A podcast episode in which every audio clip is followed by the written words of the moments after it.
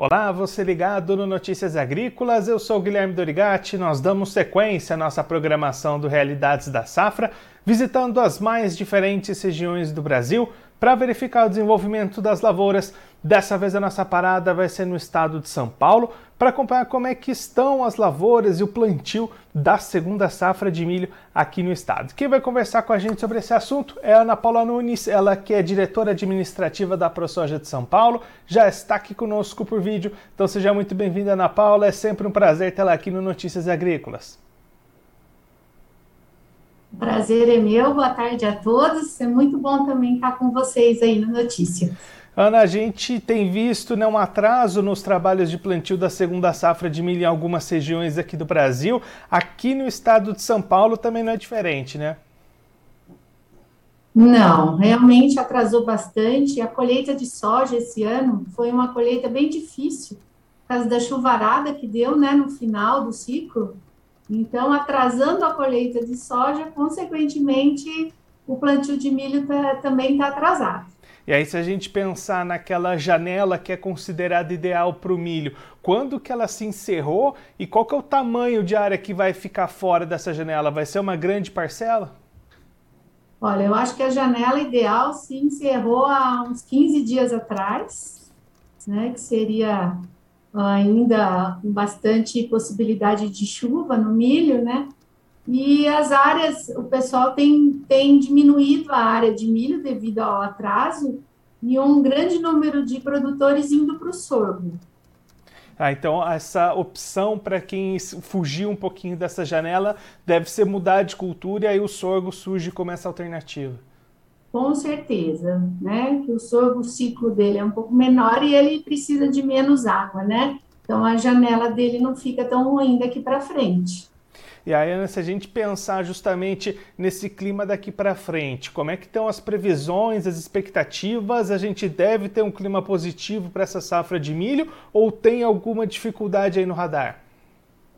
Olha, essa época aqui no interior de São Paulo, a safrinha aqui é sempre difícil sempre com poucas chuvas, né? Esse mês, esse começo do mês de abril, nós estamos tendo um pouco mais de chuvas. Isso está deixando a gente um pouco mais animado aí para o plantio da safrinha.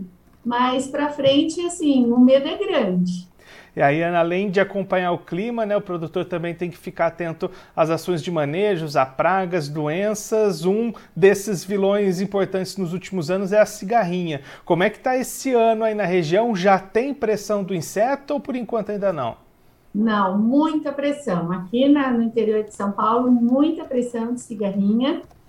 É, isso é um dos fatores também que o produtor de milho está diminuindo essas áreas plantadas é, e assim, a pressão de cigarrinho aqui está bem grande, tá? Tá difícil, assim, a gente tem lutado bastante, é, fazendo um manejo diferenciado, mas mesmo assim está difícil vencer a cigarrinho.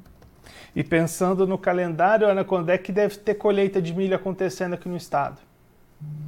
Olha, eu acho que a partir de julho, agosto já, já começa alguma coisa, né? Mas a, agosto, setembro, com certeza.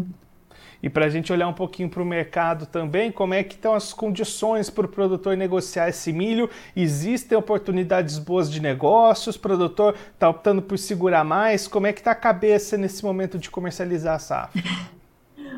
Eu acho que a cabeça do produtor está bem confusa, né? Esse ano a, a safra está bem difícil de ser negociada, tanto da soja como a do milho também.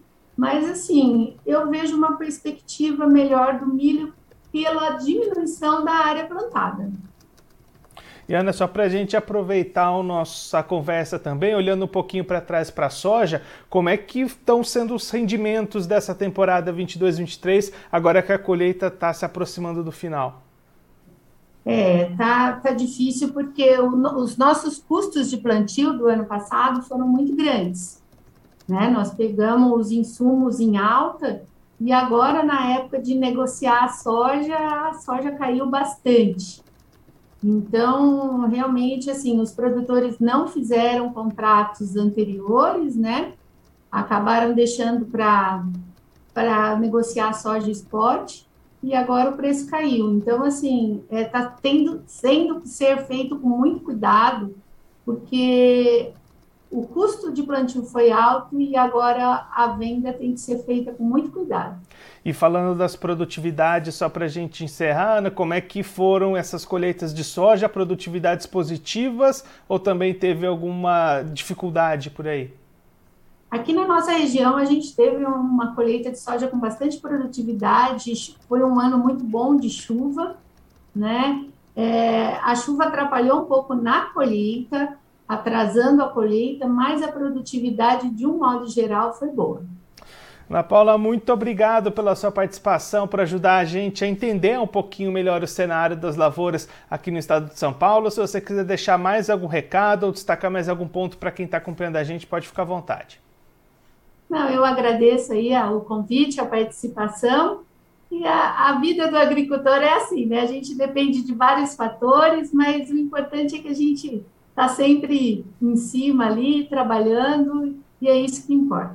E a gente deixa aqui o convite para você voltar mais vezes, a gente seguir acompanhando como é que vai se desenvolver o milho aqui no estado de São Paulo nesse ano. Um abraço, até a próxima. Com certeza, um abraço. Essa Ana Paula Nunes, ela que é diretora administrativa da ProSoja de São Paulo, conversou com a gente para mostrar como é que estão as lavouras de milho dessa segunda safra aqui no estado paulista. Ana Paula destacando que o plantio foi atrasado este ano devido às chuvas que dificultaram a colheita da soja. Isso impactou empurrando esse plantio para fora da janela ideal e vai resultar na diminuição de área cultivada com milho nessa safrinha de 2023. Além desse problema com atraso de ciclo, produtor também diminuindo a área em função do ataque das cigarrinhas. Ana Paula destacando que no interior de São Paulo a pressão do inseto já é bastante grande, mesmo neste começo de ciclo, e isso também influenciou o produtor a diminuir a área. A expectativa é de que o cultivo de sorgo, por outro lado, aumente nessa segunda safra, justamente com esse produtor saindo do milho e apostando no sorgo nesta temporada. Olhando para o lado do mercado, tanto para a soja quanto para o milho, situações difíceis de mercado nesse momento, preços em queda, e aí o produtor segurando um pouquinho essa comercialização, com receio de entrar no mercado e aguardando possíveis movimentações de preços daqui para frente. A Ana Paula está destacando um momento bastante delicado e difícil para o produtor tomar essa decisão de vendas, tanto para a soja, que foi recém-colhida aqui no estado, quanto para o milho, que está iniciando o seu desenvolvimento nas lavouras paulistas.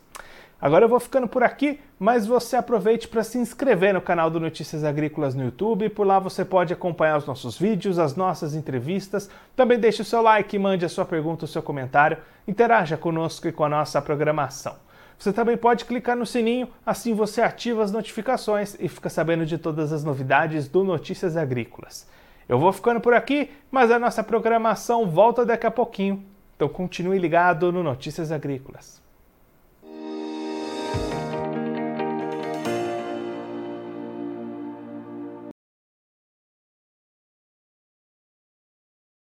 Participe das nossas mídias sociais no Facebook Notícias Agrícolas, no Instagram arroba Notícias Agrícolas e em nosso Twitter arroba Noteagri. E para assistir todos os vídeos, se inscreva no YouTube, na Twitch, no Notícias Agrícolas Oficial.